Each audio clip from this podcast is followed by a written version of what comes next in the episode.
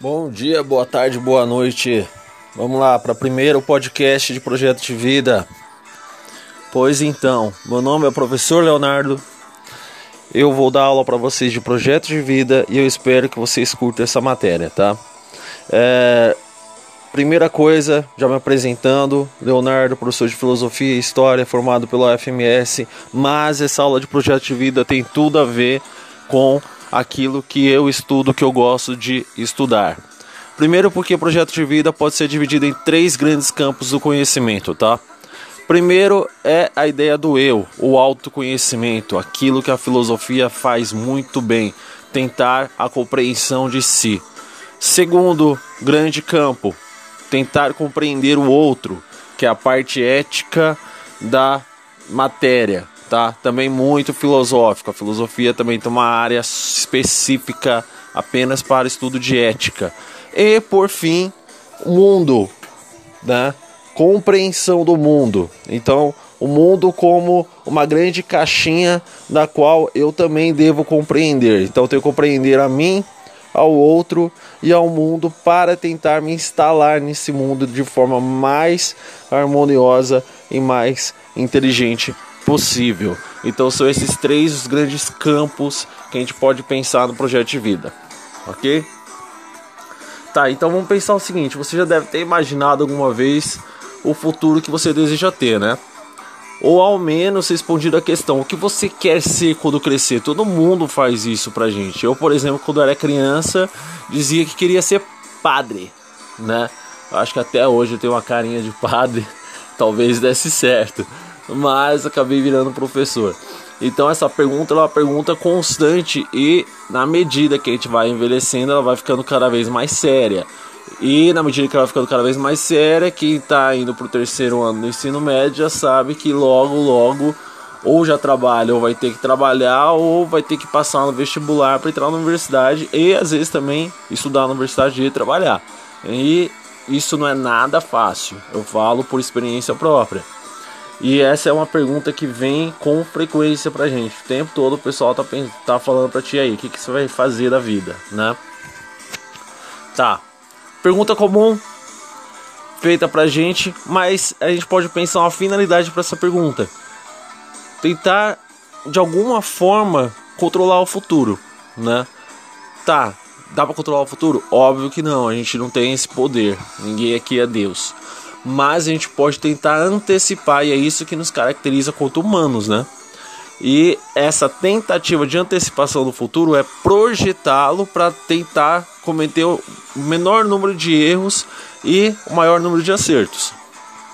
E vamos pensar o seguinte, que na medida que a gente tenta responder essa pergunta, nós já começamos a criar possibilidades para um futuro no qual a gente quer que aconteça, correto? O grande problema é que nós humanos temos muito, muito medo do futuro. E isso justamente explica o fato de tentar antecipá-lo, né? É natural, todo mundo é assim, todo mundo tem medo do futuro, todo mundo tem um pezinho atrás com relação ao que pode acontecer.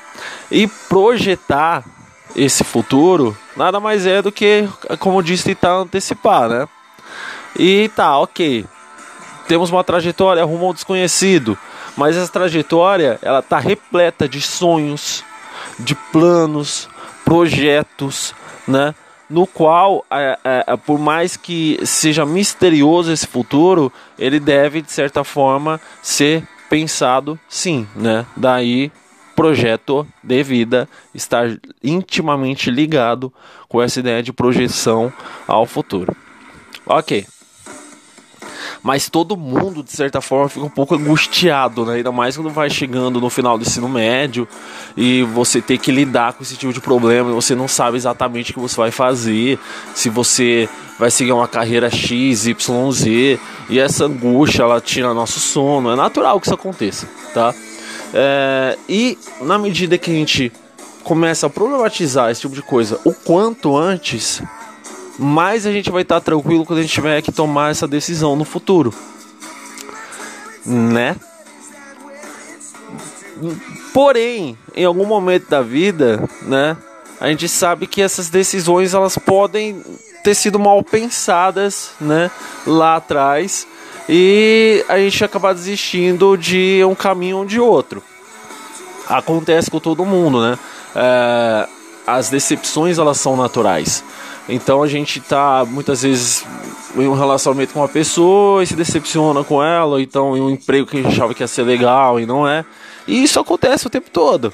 Mas planejá-lo, né, é um indicativo de que pelo menos, olha só, eu tomei essas escolhas de forma racional, então eu sou responsável por aquilo que eu escolhi.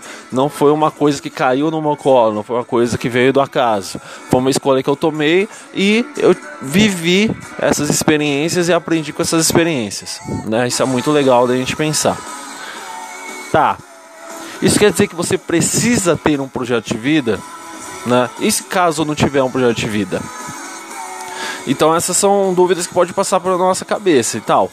É, mas a gente tem que pensar o seguinte: ter um projeto de vida não é uma necessidade, uma obrigação, mas pode ajudar e muito a organizar a sua vida do modo que você possa conquistar aquilo que você almejou, né? Afinal, algumas coisas é, elas não são é, conquistadas do, do, da noite para o dia e elas precisam de tempo, elas precisam de dedicação. E quanto mais você é, dedicar-se àquela ideia, melhor preparado você vai estar. Então, uma coisa que a gente também tem que pensar é o seguinte: é, é, seguir um projeto, seguir um caminho é dar sentido à própria vida. E dar sentido à própria vida nada mais é do que ser livre para escolher aquilo que vai me deixar feliz, que vai satisfazer as minhas necessidades existenciais. Já diria a filosofia de Paul Sartre e Albert Camus, né?